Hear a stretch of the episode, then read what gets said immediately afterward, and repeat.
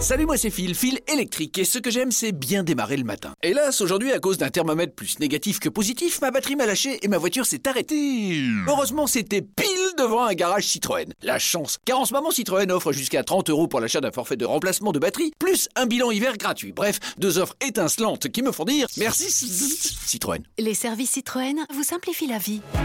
Citroën. Offre non cumulable réservée aux particuliers jusqu'au 28 février dans le réseau participant. Détails sur citroën.fr. Vous écoutez RTL.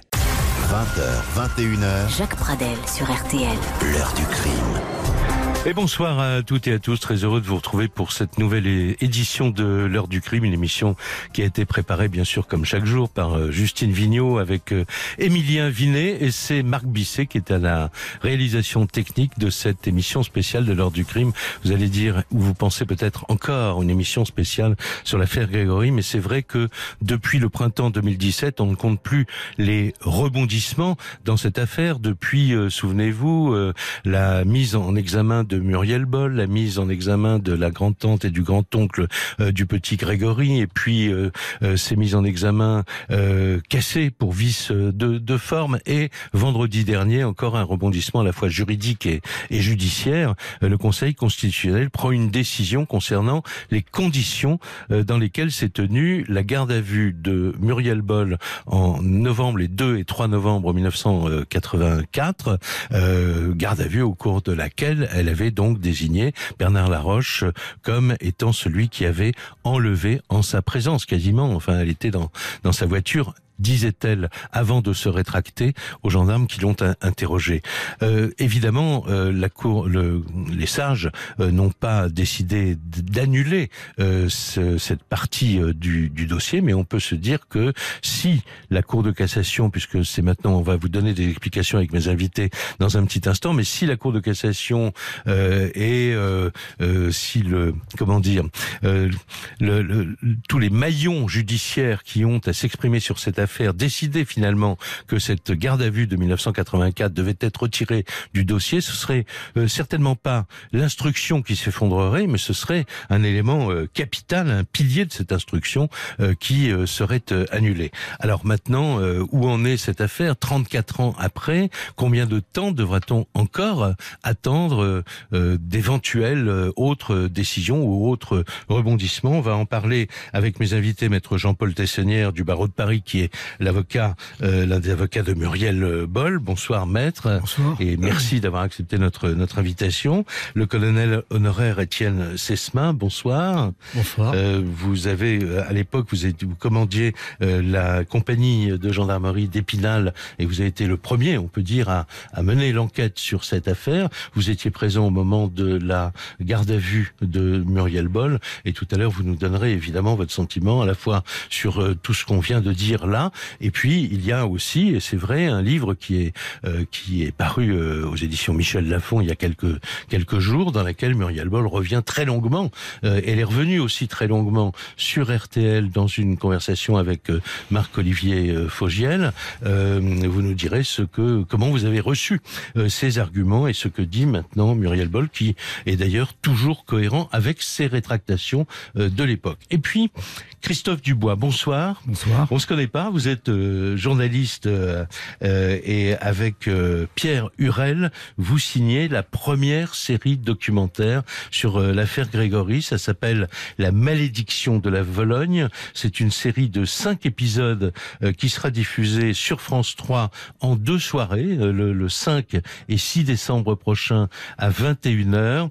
Il y a donc, comme je viens de le dire, cinq épisodes avec, et j'ai eu le privilège de pouvoir euh, voir il y a quelques heures euh, ces épisodes. Je trouve que c'est un formidable travail que vous avez effectué, un travail de réflexion, de distance aussi avec l'affaire. Vous n'êtes tombé dans aucun des pièges dans lesquels on peut facilement tomber quand on parle de ce dossier, et vous avez privilégié les documents de l'époque, les, archives, et je pense que je vais donner l'autorisation aux éditeurs de- de- d'RTL de faire une infidélité les 5 et 6 décembre prochains pour aller regarder à partir de 21h cette série La malédiction de la Vologne. Euh, quelle était votre que- quelle est votre euh, perspective, votre but euh, dans, dans la diffusion de cette série? L'objectif, c'était de, de, revenir au drame initial, à l'histoire initiale. Donc, sur le plan géographique, c'est la Vologne, c'est cette région bien particulière des Vosges, euh, où il y a ouais, une certaine tradition, où on parle pas trop, où on raconte pas trop les choses, et c'était une difficulté de l'enquête au départ. Mmh. Et l'objectif était aussi de revenir d'où d'où vient d'où vient cette cette famille, d'où viennent ces familles, Mhm. et c'est ça le Qui est qui? Parce que là, euh, c'est une il y a famille 80 complexe. personnes hein, dans Donc- la famille. Donc il y a euh, eu cet effort qui a été fait de, de, de, de faire des arbres généalogiques, de Ouais. savoir qui est qui, parce que quand on regarde cette affaire un peu à froid, et c'est vrai que là on est dans l'actualité, il y a des rebondissements, des rebondissements de procédures, etc. Il y a un enfant qui est mort de 4 ans et demi, il y a 34 ans. 34 ans, c'est très long. Et donc on voit bien la, la difficulté, la, la fragilité qu'il y a, qui a relancé ce, ce dossier, la fragilité des témoignages, etc. Donc c'était important de revenir aux fondamentaux, si je puis dire. Mhm. Et donc c'est parce que la clé, elle est incontestablement la seule certitude de cette affaire, c'est qu'on est dans un milieu assez réduit, que le, le, le corbeau, les corbeaux, et par définition le meurtrier, il est dans un cercle de 60 à 80 personnes.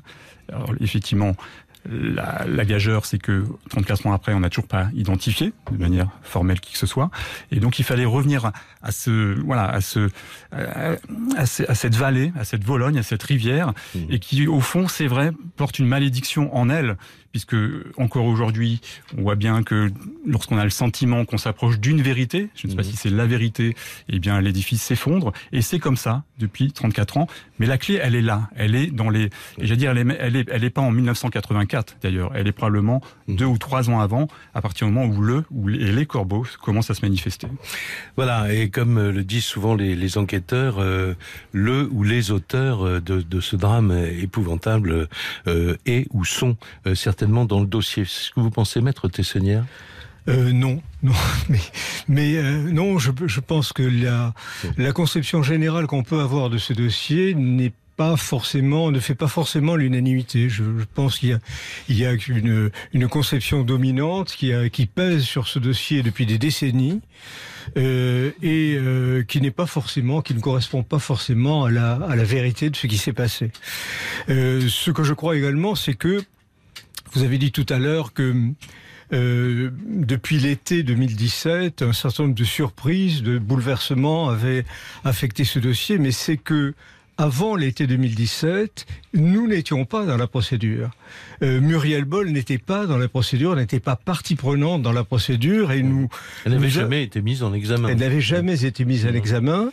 Et euh, lorsque, en juin 2017, elle est mise en examen, elle est euh, mise en détention immédiatement, d'ailleurs avec une, une grande brutalité, à partir de là, et à partir de là seulement, nous avons accès au dossier et nous avons la possibilité Mhm. de nous défendre et de mettre en place un système de défense.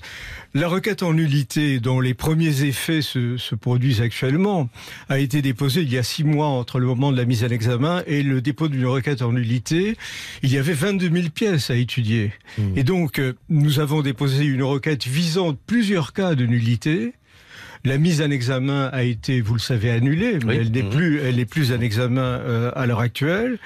Euh, des pièces réintroduites par le président Simon en fraude, elles avaient été annulées, on les a, c'est interdit, mais on les a réintroduites dans le dossier, ont été également annulées une deuxième fois, et puis se poser la question de la garde à vue du 2 novembre 1984, et le Conseil constitutionnel vient de dire que le cadre juridique dans lequel elle s'était passée euh, n'était pas conforme à la Constitution. Mhm. Et la Cour de cassation, ou plus exactement la Cour d'appel de renvoi, devra, euh, dans les semaines ou les mois à venir, en déterminer les conséquences.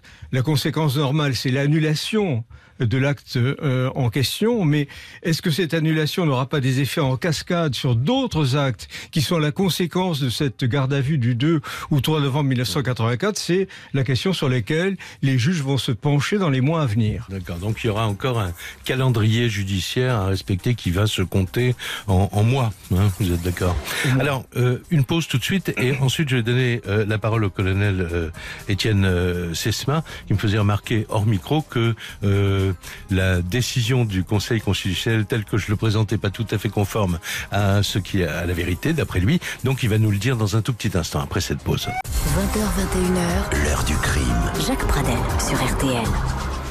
Le colonel euh, Étienne euh, Sesma euh, est certainement un des euh, personnages les plus importants de cette affaire dès le début. Euh, cette histoire vous accompagne depuis euh, toutes ces toutes ces années, elle vous quitte pas? Depuis 34 ans, oui, je me défends, je me bats pour, euh, je ne veux pas dire la vérité, le terme est peut-être un peu galvaudé, mais au moins pour qu'on reconnaisse la réalité des faits, qu'on raconte pas n'importe quoi. Je m'oppose à des gens qui euh, ont une stratégie de défense qui s'appuie sur le mensonge et la diffamation à notre égard, qui ne soient pas étonnés de, de me trouver en face d'eux. Alors, on va revenir sur les conditions de la garde à vue de, de Muriel Boll à l'époque, mais d'abord votre réflexion sur euh, euh, comment vous entendez la décision de euh, du Conseil constitutionnel euh, qui a, qui a Euh, été Conseil- connue vendredi dernier. Soyons clairs, le Conseil constitutionnel ne parle, de pas, ne parle pas du tout de la garde à vue de 1984. Le Conseil constitutionnel dit que l'ordonnance de février 1945, qui est relative, euh, relative à, euh, comment dire, à, à la prise en charge des mineurs mis en cause dans les procédures judiciaires, Oui. n'était pas euh, légale, ne, ne s'appuyait pas sur, ne respectait pas les droits fondamentaux Oui. de, de- des personnes concernées. C'est-à-dire la Euh, présence d'un avocat, le droit au silence, C'est un une, c'est une décision qui a créé Mhm. une, une stupéfaction, de la consternation dans le milieu judiciaire. Mhm. Parce que c'est, on est en train de, de réécrire l'histoire et on est en train de, de dire que pendant 60 ans, les enquêteurs de la police et de la gendarmerie qui ont eu des mineurs entre leurs leurs mains pour euh, des, des- des affaires, hein, quelles que soient la- les, les- les- circonstances, eh Ouais. bien, n'étaient pas dans le cadre légal. Mhm. C'est assez stupéfiant. Euh, Au-delà du Donc c'est le côté rétroactif pour vous, pour ça, vous alors, qui. premièrement, euh, ça, ça met un coin qui est Mhm. assez incompréhensible dans le principe, dans, des, dans une des, un des principes fondamentaux du droit, c'est la non-rétro- non-rétroactivité des lois. Mhm. Et là, on est en train de dire que la loi de 1980, de 1945 n'était pas conforme Mhm. euh, aux règles. Alors c'est vraiment stupéfiant. Et j'espère, moi, que les, les magistrats de la Cour de cassation ne se sentiront pas piégés par cela, parce Mhm. que c'est très lourd de conséquences, Mhm. et ça, ce sera vraiment euh, mal compris Oui. par euh, non seulement euh, nous, euh, les enquêteurs sur cette affaire, mais aussi par d'autres enquêteurs qui sont impliqués de, dans des affaires similaires, parce qu'il Oui, y aura, des, y y aura qui- conséquences sur Oui. d'autres affaires. qu'en aussi- disent certains aujourd'hui, en disant ça ne concerne que l'affaire Grégory. Que l'affaire Grégory, parce qu'elle est toujours en cours. Je- ce qui se dit aussi. Ceux-là sont bien téméraires pour le dire. Oui. Alors, les conditions de cette de cette garde à vue de de, de Muriel euh, Boll, euh, elle elle en a beaucoup parlé euh, dans dans son livre euh, ré- récent. Euh, bon, ben, euh, on va écouter d'ailleurs tout de suite un, un extrait euh, de ce qu'elle a dit, mais 34 ans euh, après. euh, donc euh, au micro de Marc-Olivier Faugiel, euh, c'était dans RTL Soir euh, il y a quelques jours. Écoutez. Ben, je, leur- je leur ai expliqué que j'ai pris le bus scolaire pour me rendre au Moselle, chez la tante Louisette, et que Bernard était là avec Bibiche, avec Sébastien. Et pourtant, le lendemain, les gendarmes y reviennent, ils vous emmènent à la gendarmerie, et là, vous leur racontez une toute autre histoire. Non, c'est le 2 que, le 2 après deux heures ou trois heures de, de- d'audition, que j'ai dit ce que les gendarmes me disaient. C'est-à-dire que vous êtes dit que Bernard est venu vous chercher, que vous étiez avec lui dans la voiture avec Grégory, qu'il est parti avec lui et qu'il est revenu sans lui. C'est la, la garde à vue, c'est passé, c'est que les gendarmes posaient les questions et les réponses en même temps. Qu'est-ce qui fait que vous changez de version et que vous dites ça deux jours après que les gendarmes soient venus chez vous? J'ai eu, euh, j'ai eu tellement peur, j'avais peur des gendarmes. je- ils m'ont menacé de maison de correction, de que je verrais plus maman. Euh, et j'en pouvais plus. Donc vous aviez pas pris conscience qu'en disant ça, vous alliez changer la vie d'un homme? J'en avais tellement marre, j'étais tellement fatiguée que, que j'ai répété ce que les gendarmes disaient. Et une fois que vous l'avez dit, vous êtes senti quoi? Soulagé ou immédiatement vous avez ressenti une culpabilité? Non, j'ai senti, oui, que c'était pas, que c'était pas bien. Mais j'avais tellement, tellement peur que. Muriel, pendant la garde à vue, il y a un médecin qui vient vous voir, qui vous ausculte, et vous avez cette phrase Les gendarmes, c'est des copains. Ce qui vient un peu contredire que vous avez raconté en disant que vous Mm. étiez dans une pression absolue. Pourquoi? C'est mon papa qui, mon papa était venu voir à gendarmerie et me dit t'inquiète pas, cocotte, c'est les gendarmes, c'est des copains. Donc voilà. Et à ce moment-là, quand vous disiez ça au médecin, dans votre tête, vous pensiez quoi? C'était pas des copains, c'était quoi les gendarmes? Pour moi, les gendarmes, c'est des, je sais pas, je sais pas de mots, c'est pas de, c'est eux qui ont détruit ma vie, là, en, faisant faire ce vos témoignages. Alors ça, c'est Muriel Boll en 2018. Hein. On écoutera tout à l'heure ce qu'elle disait euh, en euh, le 7 novembre 1984 quand elle s'est euh, rétractée. Euh, votre commentaire, euh, colonel Cespin? Je voudrais d'abord dire que les conditions de sa garde à vue ont été examinées par la justice. Il y a eu une plainte contre nous, Mhm. non seulement pour faux et usage de faux, mais pour subornation de témoins qui a été déposée contre nous au début de l'année 1985. Ouais. Cette plainte a été instruite de façon très détaillée. Mhm. Elle s'est conclue par un non-lieu en 1988, confirmé en appel, confirmé en cassation. Je précise qu'il est le, que le- ce, ce non-lieu a, a révélé, a mis en exergue le fait que nous avions pris des précautions particulières pour entendre, pour entendre Muriel. Nous avons été bien au-delà de ce que prévoyait le code de procédure pénale à l'époque. Mhm. Nous avons fait venir un médecin avant la- les, les 24 heures de garde à vue, c'était pas prévu. Elle a passé la nuit non pas dans une chambre de sûreté, mais dans une chambre aménagée en présence d'une femme gendarme avec la télévision. Je rappelle ensuite que ces aveux ont été répétés à plusieurs reprises. Le 2, le 3, elle a répété le 5 devant d'autres personnes. Ce ce qu'elle- Devant le juge Lambert. Devant hein, le juge Lambert. Euh, cet argument de dire aujourd'hui, c'est nous qui lui avions tout dit, qui avons posé les questions et qui avons apporté les réponses, ne tient pas. La Mhm. preuve, c'est que son audition n'est pas satisfaisante. Si on avait fait sa déposition, on aurait répondu à toutes les questions. On lui aurait fait dire qu'elle avait vu Bernard Laroche, eh bien, prendre une enveloppe, prendre un papier, aller à la poste. Pourquoi il ne sait pas dedans? Il y a plein de choses qui ne sont dans le, dans le, dans son audition que premièrement, on ne peut pas avoir inventé, et deuxièmement, qui, ne, qui sont en delà, en deçà des, des choses que l'on, que l'on connaissait. Mhm. Donc c'est Donc absolument vous vous dites, absurde. 34 ans après, que de toute façon, il n'y a pas eu de pression. Il y a eu on aucune pas menacé la d'aller en, en maison de correction. l'a dit répété, tout ça, ce Mhm. sont des arguments qui sont faux. Ouais. Je le redis avec fermeté, nous n'avons pas, nous ne sommes pas comportés comme, comme les personnes, les, les salauds, permettez-moi cette expression, euh, Mhm. parce qu'il faudrait vraiment être des gens de- comme ça pour manipuler une gamine de 15 ans Mhm. dans une affaire judiciaire de cette importance. Ouais. Ce n'est pas la vérité, ça, ce n'est pas vrai. Alors, avant de donner la parole à Maître Tessonnière, euh, Christophe Dubois, puisque vous avez euh, vu, j'imagine, encore plus d'archives que celles qui seront diffusées dans cette, dans cette série, La malédiction de, de la Vologne, sur cet aspect-là de l'affaire.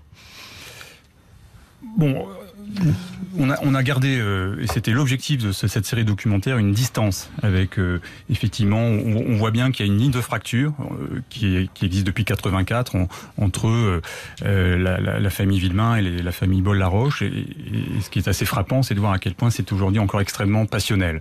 Euh, Est-ce que cette garde à vue sera annulée ou pas? Bon, c'est un débat de- d'experts, Oui, d'avocats, bien sûr, et de- bien sûr. etc. En- c'est- si c'est le cas, effectivement, ça aura une, por- une portée euh, juridique et une portée symbolique forte, puisque c'est effectivement une pièce euh, que, que l'on a tous Oui. en tête, qui est assez, euh, Mhm. assez compréhensible. Alors pour être tout à fait précis, euh, sans être trop juridique, et, et la mise en examen de Muriel Boll qui a été annulée ne repose pas sur cette garde à vue, elle repose sur d'autres sur d'autres Sur d'autres d'autres éléments, ça, on y viendra, Mais c'est vrai euh, que voilà, ça fragilise incontestablement euh, ce, ce, ce dossier.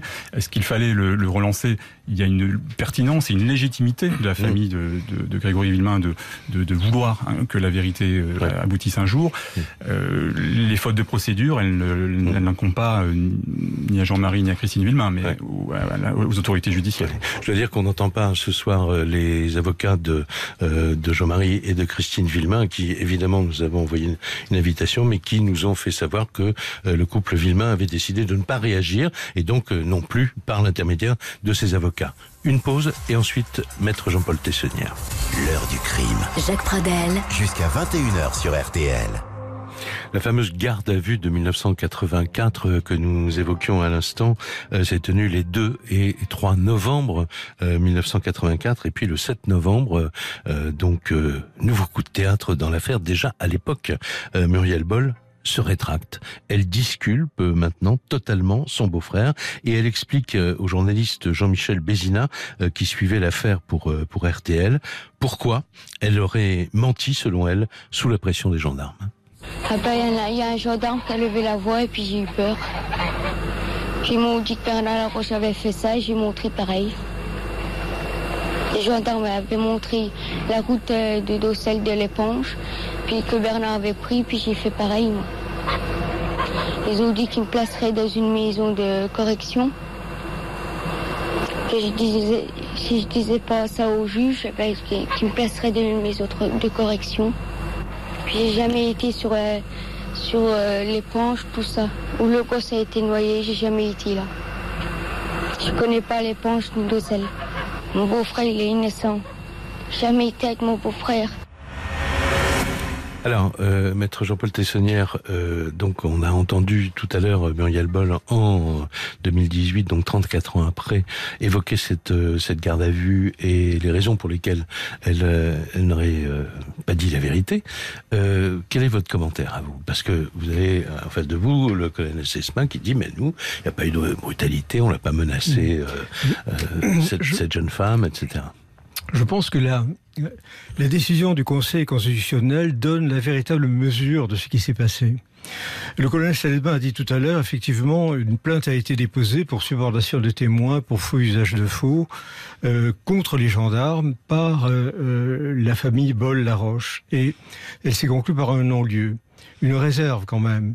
De façon très exceptionnelle, à la suite du non-lieu, les frais de justice ont été mis à la charge de l'État et non pas de ceux qui avaient déposé plainte et qui n'avaient pas obtenu satisfaction.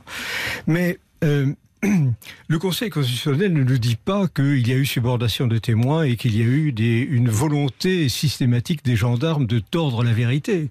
Il nous dit simplement que structurellement, les conditions dans lesquelles se passe une garde à vue d'une mineure de 15 ans, avec une cinq ou six gendarmes qui se relaient en permanence auprès d'elle pour lui poser toujours les mêmes questions et tenter d'obtenir les mêmes réponses, l'examen mot à mot du procès verbal est extrêmement intéressant de ce côté-là, et j'en avais fait une analyse sémantique devant la cour d'assises de Dijon, euh, eh bien, conduit nécessairement, je dirais, à un moment donné, à ce qu'on appelle les aveux. Vous savez, le directeur de l'École nationale de la magistrature, il y a quelques années, inaugurait son cours aux jeunes magistrats euh, de l'école de Bordeaux en indiquant l'aveu est le pire ennemi de, du magistrat, l'aveu est le pire ennemi de l'enquêteur. Et le fait qu'elle ait ensuite confirmé ses aveux devant le juge Mais parce que, euh, Lambert. Euh, parce qu'elle avait promis qu'elle les confirmerait, elle les a dans un premier temps confirmés. Parce que là, elle n'a pas eu de pression, elle était face au juge dans, sans, sans la présence des gendarmes. Hein, L'adjudant qui raccompagnait Muriel après son interrogatoire et ce qu'on appelle ses aveux, a déclaré lorsqu'il a été entendu par le juge d'instruction, j'ai compris tout de suite que ça ne tenait pas debout, je sais comment nous procédons et euh, j'ai compris que ces, ces, déclarations ne correspondaient pas à la vérité. C'est un des gendarmes qui nous dit ça mhm. à la, euh, au soir de l'interrogatoire qui a produit euh, ce type de déclaration. Excusez-moi, mais c'est faux. C'est moi qui ai ramené Muriel chez elle. C'est pas la personne. Vous savez très bien de qui je veux parler. Oui, je peux oui. parler de la Donc, Gilet. Ce voilà. n'est pas du tout lui qui a ramené Muriel. C'est moi qui l'ai ramené. C'est lui en tout cas qui domicile. a dit ça euh, et, et qui, qui, a, qui a dit qu'il ne croyait pas un mot des déclarations faites par, euh, moi, par je Muriel. Moi, je voudrais dire que Maître Tessonnière a raison sur la question des aveux. Les enquêteurs se méfient des aveux. Nous nous méfions tous des aveux. Et en l'occurrence, pour Muriel, nous en sommes méfiés. Mais ce qui donne du crédit à ces aveux, entre guillemets, qui sont plutôt des révélations que des aveux, parce qu'elle n'avouait pas avoir participé à un crime. Elle révélait qu'elle avait accompagné quelqu'un. Mais ce qui donne du crédit à ces révélations, c'est que pas loin de 20 personnes aujourd'hui dans le dossier, 5 ou 6 déjà au moment de, de ces révélations, ont apporté des témoignages clairs, euh, euh, recoupant exactement ces aveux. Quand on a, je suis d'accord avec vous, quand on a des aveux secs, euh, c'est pas, c'est très faible. Mais quand on a une personne qui, qui l'a vu, qui l'a revu et qui dit effectivement elle n'était pas là, effectivement on l'a vu monter dans cette voiture, effectivement on l'a vu à l'éponge, etc. Là ça change tout et ça donne du crédit non. à ces révélations. Non, je, le, la, l'ami de, de, Muriel, qui monte avec elle tous les jours dans le bus et s'assied à côté d'elle, a déclaré, quand les gendarmes l'ont entendu, je suis monté dans le bus comme tous les jours le 16 octobre, je me suis assis à côté de Muriel, nous mmh. sommes rentrés directement par le, par, par le bus. Il y en a une elle a été ça, convoquée, elle a été convoquée, c'est ouais. les déclarations de son mmh. père devant la cour d'assises de Dijon, elle a été convoquée à cinq reprises pour qu'elle modifie son témoignage. La cinquième fois, elle a accepté de modifier le témoignage en disant effectivement il est possible que je me sois trompé. Elle est sortie en pleurs de la gendarmerie et le père est venu dire devant la cour d'assises de Dijon à quel point il avait été choqué par la brutalité avec laquelle elle avait été interrogée. Je, vous savez très bien que les repères mémoriels donnés par les autres témoins, l'une dit euh, je m'en souviens parce que c'est le jour où mon père a été hospitalisé pour une opération, il a été hospitalisé la semaine et prochaine, etc. De, et donc il y a également, je confonds le 23 décembre, le chauffeur Pas du bus confond le 23 23, Ah, du tout, maître. le 23 C'est vous qui nous le en 16 fumez, là. octobre. C'est vous Mais- qui nous non, mais trompez. bon, je, je veux dire, de ce côté-là, nous aurons tous les deux des arguments Oui. qui nous tiendraient la nuit sans doute vous vous et qui ne nous feront pas avancer. Donc, je pense Oui. qu'il vaut mieux examiner, peut-être Oui. plus avec euh, en essayant d'être objectif. C'est pas facile pour vous ni pour moi euh, euh, de une situation qui est devenue une situation compliquée. Alors peut-être quelqu'un qui est tout à fait objectif, c'est Christophe Dubois.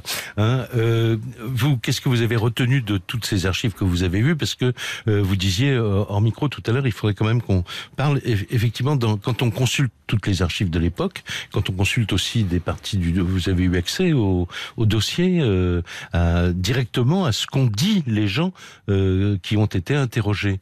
Euh, il y a d'autres arguments qui allaient dans le sens du fait que Muriel n'aurait pas menti dans ses premières déclarations.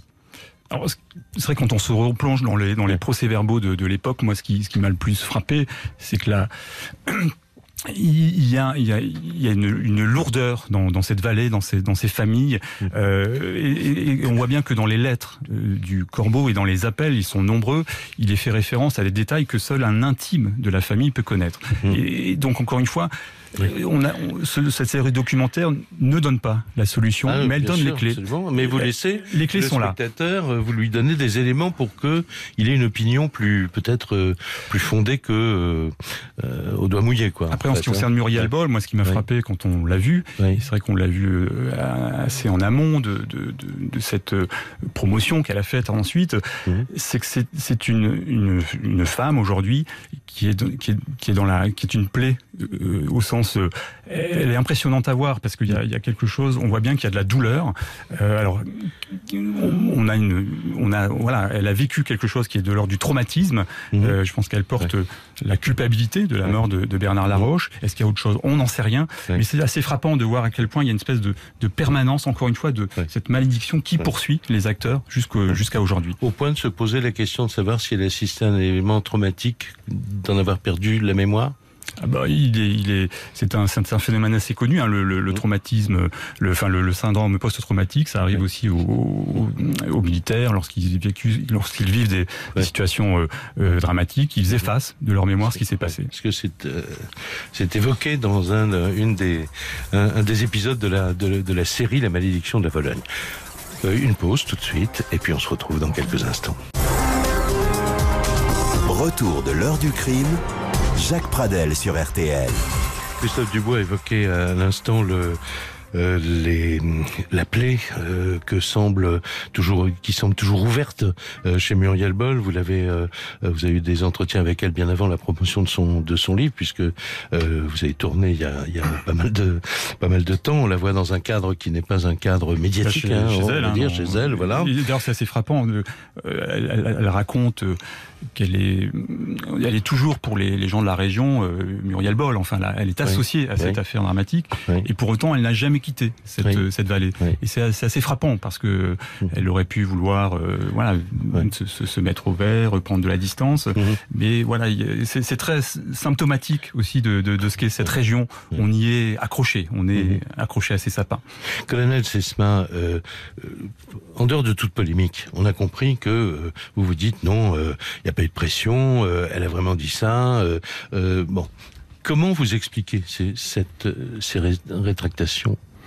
Bah, Écoutez, ces rétractations, la, justice à Dijon a apporté un éclairage nouveau, puisque le- ce qui a permis justement de mettre en examen euh, Muriel, euh, c'est le fait qu'il y a eu son cousin. Oui, mais a- la a- confrontation n'a pas donné grand-chose, euh, c'est le moins Bah, qu'on puisse dire. La Ouais. confrontation ne pouvait rien donner. De toute façon, ce- toutes les confrontations avec Muriel ne donnent rien. Mhm. Mais il a apporté quand même des éléments qui ont paru intéressants Et quel contexte, suffisamment euh, probants pour que la justice prenne ce genre de décision l'année dernière. Mais alors, Donc, bon, euh, ça c'est intéressant ce que vous dites. Quand est-ce qu'elle a eu ce- le traumatisme? C'est la vraie question oui. qu'on peut se poser. La- Euh, Et là, il y a une peut-être un élément de réponse qu'on peut avoir. Mhm. Contrairement à ce qui est dit dans le livre, où on annonce qu'elle a fait une tentative de suicide Mhm. après l'assassinat de Bernard Laroche.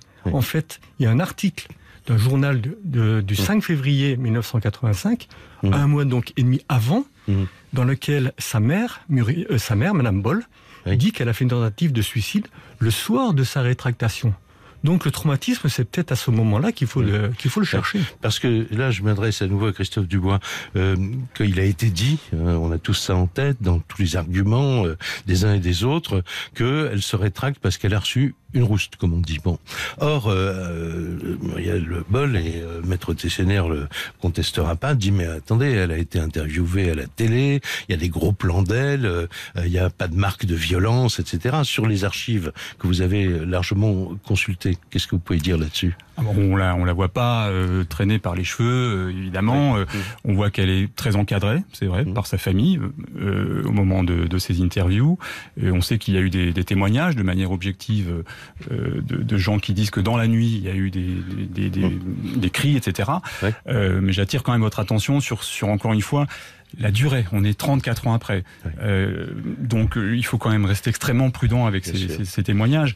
Et et ce qui est intéressant quand même dans la relance de cette affaire, euh, c'est le scénario, donc qui, qui, qui, est, qui est un scénario d'enquêteur, donc euh, qui n'est pas encore un scénario et qui ne sera peut-être jamais un scénario démontré judiciairement, mais mm -hmm. qui est le scénario du crime collectif. C'est-à-dire oui, qu'on s'attache beaucoup à Muriel Boll, mais elle a 15 ans à l'époque et de toute façon, elle mm -hmm. n'est qu'un pardon un dégât collatéral. Elle est dans la voiture, peut-être pour euh, si elle l'est, mais peut-être pour euh, faire être dans le paysage, si je puis dire. Ce qui est intéressant dans ce nouveau scénario, c'est que ça désigne d'autres personnes qui peut-être, mm -hmm. enfin, qui avaient l'air, pour certaines d'entre elles, d'avoir un, un vrai ressentiment presque ancestral contre d'abord les parents de Jean-Marie Villemain. C'est d'abord eux qui sont la cible des, des corbeaux euh, et que ça s'est quelque part décliné ensuite euh, envers Jean-Marie Villemain, qui était ce, ce, ce, jeune qui réussissait un peu plus que les autres et qui peut-être a été à, à, son tour ciblé. Mais encore une fois, les racines, c'est ça qui est important. Et c'est ça que je pense qu'on qu qu décline dans notre série documentaire. Alors, euh, on va revenir à l'entretien qu'a eu euh, Muriel Boll avec Marc-Olivier Fogiel sur, euh, RTL, dans RTL Soir le 5 novembre dernier et on va voir ce sentiment de ce poids de, culpabilité qu'elle exprime toujours aujourd'hui 34 ans après lorsque Marc Olivier lui demande comment elle a vécu euh, sa mise en examen en 2017 hein, au printemps 2017 et suivi de son incarcération. Je peux dire que c'est un cauchemar que c'est dit euh, c'est l'acharnement contre nous. Vous pensez qu'un jour on connaîtra la vérité? Je l'espère. J'espère qu'on trouve euh, le vrai coupable. Que c'est innocente euh, Bernard et puis moi. Et surtout pour le, j'espère aussi pour le petit gamin que celui qui a fait ça, j'espère qu'on le retrouvera. L'assassin pour vous, il est forcément dans la famille, Muriel Boll? Je sais pas. Il y a des trucs qui m'ont interpellé dans, dans le dossier. Je connais pas, je connais pas le coupable. Mais euh... quand Christine Villemain, elle a été accusée, mm. vous vous êtes dit ça peut être elle? Je sais pas. Il y a eu beaucoup, euh, il y a eu beaucoup de cherches euh, contre elle qui a été annulée, bien sûr, à son non-lieu. Mais je peux pas affirmer que c'est Christine Villemain, je sais pas. Vous pensez à eux aussi? Qui ont perdu. Euh, bien sûr, leur... je me mets à leur place. Je suis, euh, je suis maman aussi. Je suis grand-mère. C'est sûr que je me mets à leur place. Que, comment dire, qu'ils continuent à trouver, euh, à chercher la vérité, mais qu'ils arrêtent de s'acharner sur moi et Bernard parce que c'est pas nous qui cherchent sur une autre piste, mais qu'ils arrêtent de s'acharner contre nous. Ils nous ont, dé ils détruisent notre, ils nous ont détruit la famille. Parce que, on parle, on parle toujours de la famille Villemain, tout ça, qu'ils ont été blessés, qu'ils ont été détruits, mais notre famille à nous aussi. Et que ce soit la famille Boll, la famille Laroche, on le souffre autant. Il y a encore des étapes judiciaires, une fois que tous les recours ont été purgés. Comment vous imaginez la suite pour vous? J'espère qu'on verra le bout du tunnel que la justice euh, s'apercevra que c'est une erreur et que c'est pas Bernard et puis c'est pas moi. S'il faut aller jusqu'au procès, on se battra jusqu'au procès. Pour prouver mon innocence, c'est sûr. Une pause tout de suite et on se retrouve pour la dernière partie de l'émission dans quelques instants. Jusqu'à 21h sur RTL. Jacques Pradel. L'heure du crime. Alors, on parle de l'état du, dossier euh, de l'affaire Grégory, 34 ans après, à la lumière de ce qui s'est passé, euh, la décision du Conseil constitutionnel de vendredi dernier. On en parle avec euh, le colonel Étienne Sesma, qui était le premier enquêteur sur la, sur l'affaire, avec Christophe Dubois, qui est journaliste et qui, avec euh, Pierre Hurel, euh, signe cette, cette première, euh, toute première, c'est une première enfance, la première série euh, documentaire sur euh, sur cette affaire Grégory qui seront euh, la malédiction de la Vologne, c'est le titre et qui sera diffusé donc sur France 3 à partir du 5 décembre. Trois épisodes. attendez, il y a cinq épisodes. trois épisodes, le 5 décembre et deux le deuxième soir avec un débat d'une heure. avec un débat d'une heure après. Donc voilà. Alors Maître euh, Jean-Paul Tessin, je vous ai vu réagir euh, tout à l'heure quand on parlait de euh, cette éventualité que, par exemple, Uriel Boll ait bien vécu ce qu'elle a dit dans sa première, ses premières déclarations la première garde à vue, et puis cette espèce d'amnésie post-traumatique, vous n'y croyez pas du tout? Non, je, je n'y crois pas. En tout cas, je n'y crois pas concernant Muriel. Mmh. Muriel a eu un souvenir extrêmement précis de ce qui s'est passé le le le, le 16 octobre. Elle, elle, elle décrit comment elle est montée dans le bus, avec qui elle était, euh, comment elle est descendue, qui elle a trouvé euh, euh, à son arrivée chez la tante Louisette, ce qu'elle a fait le soir, la télévision qu'elle a regardée, etc. Et, et, et, Bernard Laroche qui part à Champion acheter du vin. Donc il y a d'ailleurs une contradiction entre les deux qui est une contradiction mineure qui sera exploitée par les gendarmes, mais elle a eu un souvenir très précis de ce qui s'est passé le 16 octobre.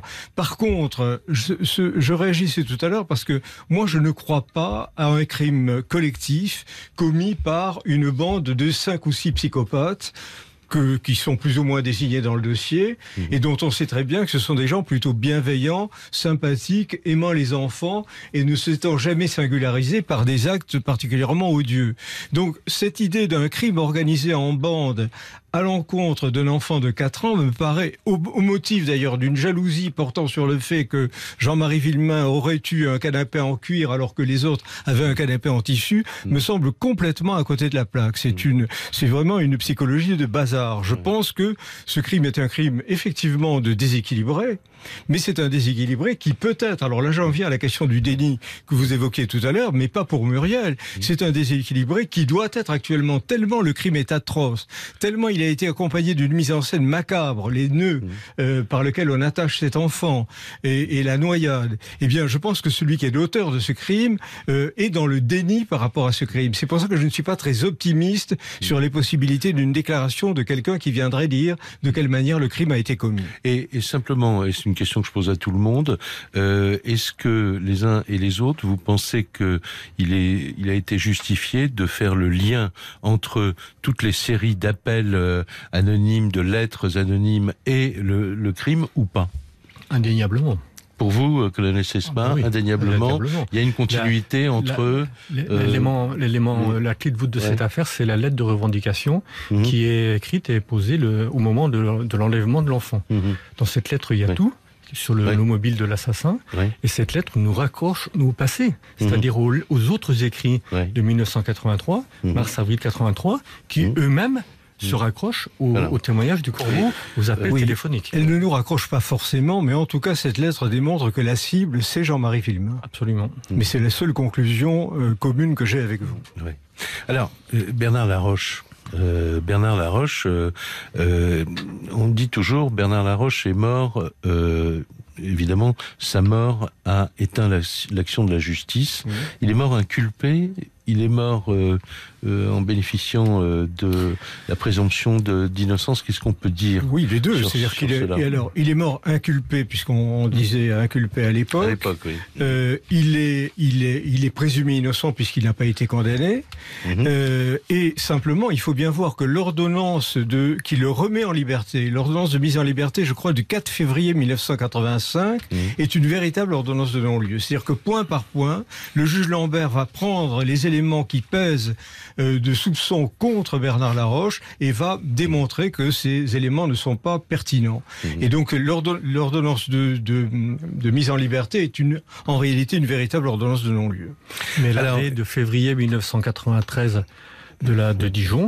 N'hésite pas à dire, malgré son décès, qu'il existe à son encontre des charges très sérieuses d'avoir enlevé Grégory. Alors, on va pas, on, va pas continuer ce débat. de sommet des dysfonctionnements judiciaires par la Cour d'appel de Versailles. D'accord. Alors, il était difficile de parler de l'affaire sans évoquer le juge Lambert. Première victime, euh, Grégory. Deuxième victime, Bernard Laroche, assassiné par Jean-Marie Villemain. Troisième victime, le juge Simon, euh, qui est mort au cours de l'instruction qu'il avait reprise.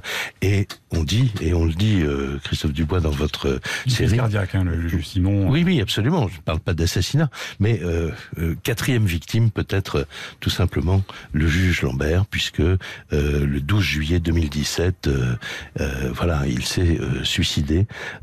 Sur RTL, nous avons diffusé quelques extraits de la dernière interview du juge qui avait été réalisée trois ans auparavant par Jean-Alphonse Richard. Écoutez. Selon moi, Bernard Laroche était victime de la pire des injustices, à savoir qu'il est mort présumé innocent, et sa mort l'a privé d'un non-lieu que je lui aurais donné euh, courant avril 85, autrement dit très peu de temps après son assassinat. C'est une histoire qui vous euh, poursuit. C'est l'histoire de votre vie finalement. C'est l'affaire, euh, bien entendu, la plus tragique de ma vie professionnelle. Et donc, dans ce livre, je démontre également que toute une chaîne d'intervenants euh, a participé euh, à cette injustice, à savoir des magistrats, des enquêteurs, des journalistes. Et comme dans toute euh, injustice, ce n'est jamais le fait d'un seul homme. On retrouve, euh, quel que soit le niveau, toute une chaîne d'intervenants. Voilà, c'était donc euh, le, le juge Lambert euh, à l'occasion de la parution de son livre en 2014 de combien d'injustices suis-je coupable? Ce sera le mot de la fin. Je vous remercie beaucoup les uns et les autres d'avoir participé à cette émission. Merci infiniment et rendez-vous donc le 5 décembre sur France 3 pour cette euh, série La malédiction de la Vologne. Euh, L'émission est maintenant terminée.